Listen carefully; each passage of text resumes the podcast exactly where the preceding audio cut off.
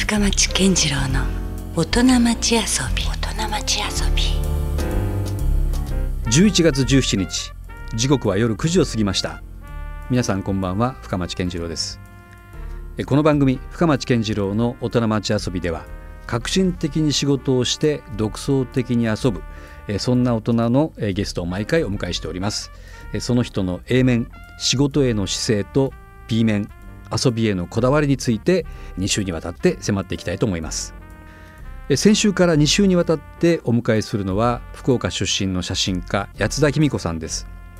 櫛田神社公認フォトグラファーとして地元福岡に根付いた写真を撮り続ける一方でえ音楽がきっかけで虜になったというキューバに向かい先月初めての写真集「キューバの風」を出版されています。キューバの音楽はもちろん踊ることも大好きという情報もちらっとお聞きしてますので八田さんのそんなプライベートな面も通してですね今夜は B 面遊びへのこだわりに迫ってみたいと思います。さあ先週に引き続き今週もよろしくお願いいたします。よろしくお願いします。まあねあの先週はそういうなんだろうこう、まあ、生まれ育ったのが、まあ、櫛田神社の近くだったということ、はい、いわゆる生粋の博多っ子であるということや、はい、まあ、キューバ音楽に見せられて、ええ、まあ、実際現地にも行って、え、なんと写真集とかもね作られたっていう話を先週お伺いしたんですけれども。はいもともとそういうツールというか機械的なものっていうのは好きだったんですいや私はですね、うん、本当にああいう機械というものが苦手でわ、うん、からないんですけれども、とにかく自分が心で感じたものを切り取りたいっていうふうな、まあ、テクニックというよりはむしろやっぱまずそこですもんね一番大事なのはね。そねそしてあのレンズを通してみると、今まで自分の裸眼で見たものと違って、まあいわゆる光と影のマジックだったり、うん、いわゆるそのレンズワークから生まれる美しさですね、うん、そういうものの美しさに惚れ込んでしまったその撮れば撮るほど見せられていったみたいな、えー、そうですね。そして私特に人を撮るのが好きなんですけれども。もともとそうなんですね、はい、で自分のポリシーとしては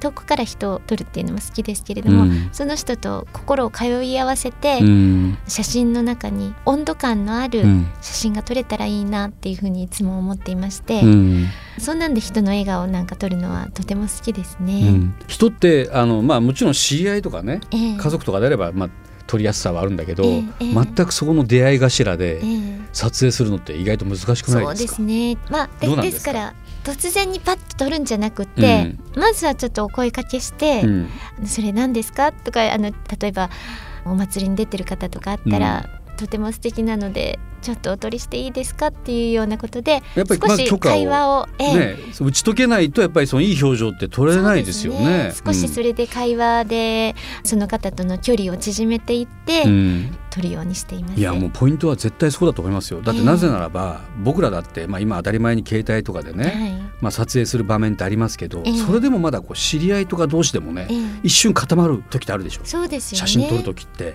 なんかあ撮られてるとか撮ってるというのをね、あまり意識するあまりに不自然になってしまうことってすごく多いじゃないですか、だからなんかそういうこうコツみたいなのがあったらね、ちょっと聞きたいなっていうのもあったんです。そうですね、うん、やはりあのこちらもまず笑顔で私も語りかけるようにっていうのは心がけていまして、うん。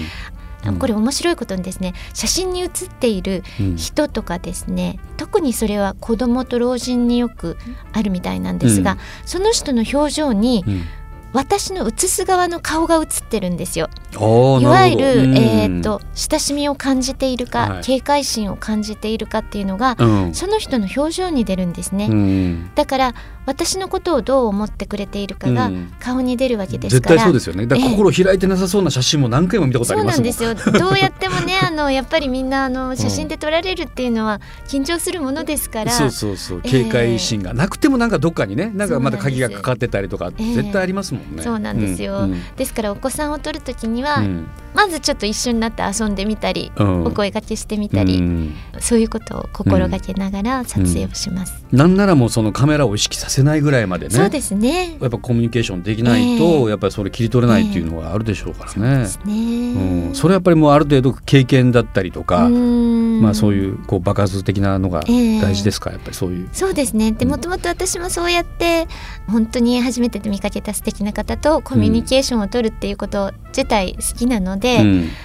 まあ、そういったことからいい人の表情を切り取れたらなっていうふうにはいつも思っています。ね、よくだからカメラマンの写真の中にこう奇跡の一枚的なね、えー、ものによってはもうピューリッツァー賞を取ったりとかするぐらいな、まあ、えー写真一枚の切り取りだけでめちゃくちゃインパクトがあるものだったりする場合もあるし、えーだからなんかそのねえーあの打ち解けた上でさらにまたその奇跡の一枚にたどり着くまでっていうのはねね。膨大なものからようやく一枚があるのか、はい。ええ。それとも意外と一回シャッターを来た時にねそれが収まるのかってどういう感じなんですか、いや様々だと思いますね、うん。その時のやっぱりあのなんか神様が微笑んでくれたような、うん。奇跡的なやっぱり奇跡的な瞬間の写真も。一枚があるわけそうですか？なんです。それもありますし、うん。まあ何回も何回もあの通って、うん。撮って作り上げた写真っていうのもありますけれども、うん今私は、まあ、皆さんあのデジタルの発達によってうん。動画というものがとても、ね、皆さんカメラでも動画が撮れえる時お撮りになって、まあ、動画は動画の面白さもとてもあるんですが、うん。いわゆるあの私の撮る写真ですね、はい。静止画その一瞬を切り取った価値写真っていうのは、うん。人々のその時の記録でありうん。記憶になるっていうような概念を私は持っていて、うん。でその瞬間の感動をうん。一瞬を切り取りたいっていうのがいつも私が心に置いているものです。なるほどね、ええ。うん、それでたまに撮れるというか。たまに撮れる。そういう写真がいい写真がね。そうなんですよね。いやそんなもんだと思いますよ。やっぱりなかなかね。もっとしょっちゅう撮れるいやいやいやいや、まあ、それはもう本当にね。うんうん、これちょっとね一概に言えるかどうかわかんないんだけど、まあカメラ女子も多いじゃないですか最近。はいはい。はい。でそんな中で、ええ。まあ、いわゆるこう男性と女性の視点っていうのがねやっぱりこう、まあ、良くも悪くも全然違ったりはするとは思うんですよね。でなんか八田さんから見るとそういうなんか意識してるところってあるんですか？自分が女性であるからこそこういう博多のね山笠のこういう部分が撮れてるに違いない。ええ。そうですね。私が山笠を撮影して、うん。どういう写真を撮りたいかっていうのはもちろん勇壮に走る山笠の姿、山を描く男の、もう本当にかっこいい姿を撮るっていうのも、山笠写真の醍醐味ではあるんですが、うん。いいのがですね、うん。その例えば山が終わった時にあのもうそれまでにもう全力を尽くして打ち込んできた山にで山の男たちが、うんほっとした表情を浮かべたり、うん。それで終わったらもうみんな達成感で、うん。もう男泣きに泣いてね。ああその場面はあるんでしょうねあの必ず。そうであの、うん。直らいというものが必ずあるんですけどはい。そこでみんなで肩を抱き合って、うん。また次の年への誓いをっていうか、うん。まあそういう絆を深めていくっていう。そういうところも素敵ですし、うん。あと山笠を陰で支える人たちですね。まさにゴリョンさんだったり、ゴリョンさんだったり。ね、女性の姿もまあ欠かせないですよね。そうなんです。それとかも今年も山笠のカレンダーに載せてるんですが、山大工さんであるとうんかまああのー人形師さんたちとかね。人形師さんとか、うん。山笠を作るのに、うん。もうたくさんの人が、うん。あの関わっているんですけれども、うん。そういう人たちのもう本当熱い気持ちそういうことも含めて山笠っていうふうに思うので、うん。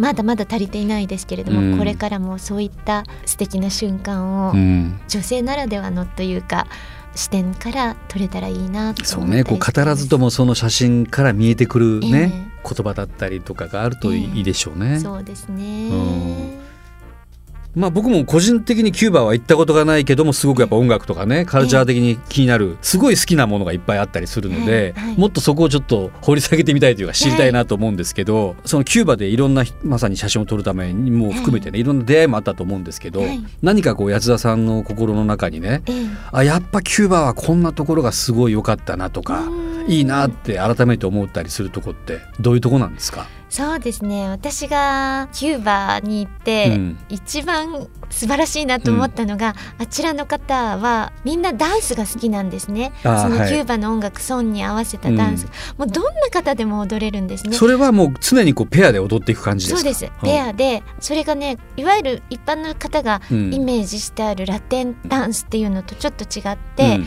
ほんとゆっくりとしたあの、うん。もうほんとおじいさんおばあさんでも、うん。お散歩をしながら踊るような。そんなアップテンポじゃない。そうなんですゆったりとした、はい。うん。でもそれがもうとても見てて心地よいんですね。うん。でキューバの田舎町に行っても、うんうん。夜になったらうん。8時ぐらいからいわゆる集会所みたいに、うん。みんなラム酒を片手に、あ持ってきて、でそれであのちょっと薄暗いような、うんあのまあ、集会所のダンスホール、まあ、建物は古いコロニアル調の建物なんですけど、うん。そこでみんながうん。もうゆっくりとしたそのダンスをうん。楽しんでるんですけれども、うん。その姿がとってももう素敵でそれも日常なんでしょうねキューバの中ではね。ね別にその今日はお祭りだとかじゃなくて、ええ。毎日がそういうええ繰り返しというか、でもう逆に、うん。あの若い人は、うん。そういうソンのダンスもそうですけれども、うん。カシーノのダンスですごくアップテンポなね、うん。ダンスももう本当普通の人がこの人ダンサーじゃないですかっていうぐらいに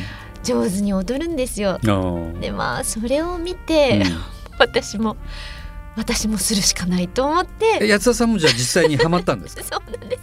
それを見てう。んもう自分も出た。あの踊りたい。踊カメラにれるようにな飽き足らずだけに飽き足らず 踊りまで始めるという。はい、であの日本に帰ってきて、うん。福岡にあのファミリア・デル・カシーノというスタジオ、こちらの翔子先生タム先生というお二人が、あ有名な方ですね。はい。あのー指導してあるんですけれども、うんうん。そこは特にキューバのうん。ソンとかカシーノというダンスに特化していまして、うん。本当今までダンスに縁のないような方でも、うんスーッとダンスに入っていけるような、うん。そういう空間なんですね。うん。でそこで私もキューバから帰ってまいりまして早速そこの門を叩き。ダンス歴じゃあ何年になるんですか？まだまだでございましてう。んほんの1年ちょっとまあでも一年踊ったらじゃあかなりもうあれですか？基本はもうマスターされたんですか？おか？げさまであの私今年の夏うん。イスラ・デサルさんにも出演させていたダンサー人前でも踊ったというそうなんですか。はいじゃあまたいよいよキューバデビューも近いんじゃないですか。どうでしょうかね でもですねそのダンスを習ってなくても、うんキューバでもみんな踊れるんですよ。私もうん。あの、実際向こうに行った時に、うん。こうやってリードしてくださった方がいたり、うん。まあ、リードがなくてもその場一人でも体をこうくゆらせるだけでもうん。楽しいソンのリズムに乗れますし、なんかそのレベルとか年齢とかに応じたちゃんとあるんですか、こう段階というか。そうですね。ただ本当にキューバのダンスっていうのは、ちっとも難しくないです。みちっとも難しくないんですけれども、奥が深いんですよ。うん。だから掘り下げれば素晴らしいそのキューバのダンスのうん。魅力をいくらでももう体感できます。ダンスがやなんってくるでしょうね。だから僕からするとなんかねやっぱりこうこう文化の違いというか、ええ。そもそもこう男女がペアで踊るとかっていうのがね、あんまりりこうないじゃないですか日本って。ですよねこうスキンシップしながら踊るとか。日本も、うん。まあフォークダンスがあったりまあまあね。盆踊りがあったいり。や いやありますが。あれはですね、はい。結構キューバうん。のソンとかカシーノに通じてるえマんですよね。ジですか？みんなで踊るんですよああやって。あのキューバのダンスにルエダっていうのがあって、はい、ルエダっていうのはみんなで輪になっては踊る踊るんですよ。おまあ、でそれあの別にあの決まり事がなくって、うん。そのリードする人が合図を出すんですけど、それに合わせてみんなで輪になってくるくる踊る。つまりこれが盆踊り。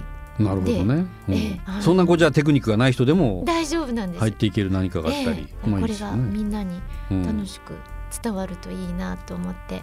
うん。そういう意味ではじゃあちょっと八田さんも今後ちょっとねそっちの方も楽しみではありますけどなな僕ね個人的にはもうこれもうタバコやめてるからあれなんですけどはい葉巻とかもねそうですすごいねなんかええ。もうキューバならでは的な。ええ。あれはちょっと大人の男子としては憧れますね。あれは悪いけどやっぱり女子というよりも男子のものかかなっこいいです。もんねそれがですね、キューバに行ったら女性もものすごく太い大きな葉巻を加えてるような人もいるんですが、そういうぐらいの人が吸ってたらちょっと様になりそうな気がしますね。かっこいいんですしかもあの、うん。キューバのですね、うん。あのもう本当シワが刻まれたお顔立ちの方でご年配の。で、中折れ棒をかぶって、はい。ちゃんとあのかっこいいツイードのスーツなんか着てる人が、まあ葉巻を加えて、うん。あの街の中にこう自然に立ってるんですよ。もう。絵が浮かぶし絵になりますよね。もう本当もうそこうん。映画から、ああのうん。抜け出たような、うん。であのキューバはあの、うん。ご存知のように葉巻が世界一、はい。あのいい葉巻を、うん。あの作ってる原産地ですよね。国ですしうん。はい。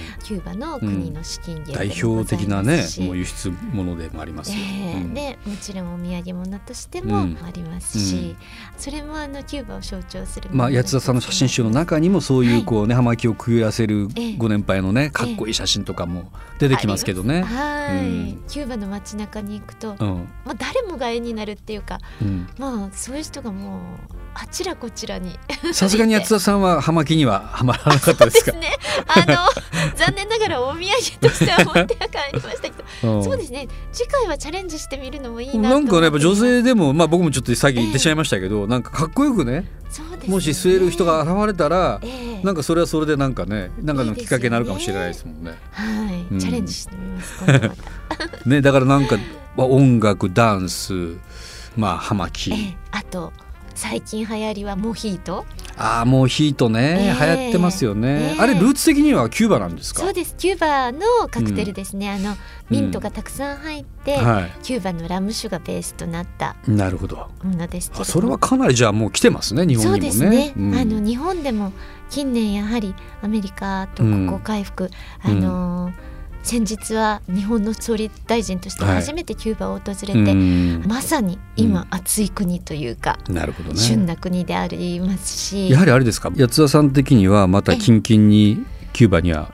行ってみたいなと思ったりはしてるんですか、はい、あの来年早々もう一度キューバに行きまして、うん、実はですね自分が考えているのが、うん、キューバで写真展をやろうということを今企画しておりまして。おなるほど、はい、あのそれは何ですか？博多の写真展を？あそうです。あの半分はキューバへの感謝の気持ちを込めて、はいうん、半分はキューバの写真、半分は私の愛する故郷の、まあ、日本博多の写真を向こうの人に見てもらえたらなと思ってですね、その時に、ええ、追い山とかも持ってきたらいいのに、ね、いいですね。ね。あれは見せたくないですか？キューバの人たちに。見せたいですね。ねなんかたまに行くじゃないですか？ハワイに行ったりとか。そうなんですよ。来てくれませんか？ね。ねなんかそれ八田さん動いたらもうだって繋がってるじゃないですか。櫛田神社とも。そうですね。いい考えですね、ね、うん、そこのなんかねよりこう、キューバとまあ博多をね、えー、よりこう密につなげていくそういう親善大使のような、えー、そういう役割あるかもしれないですよ。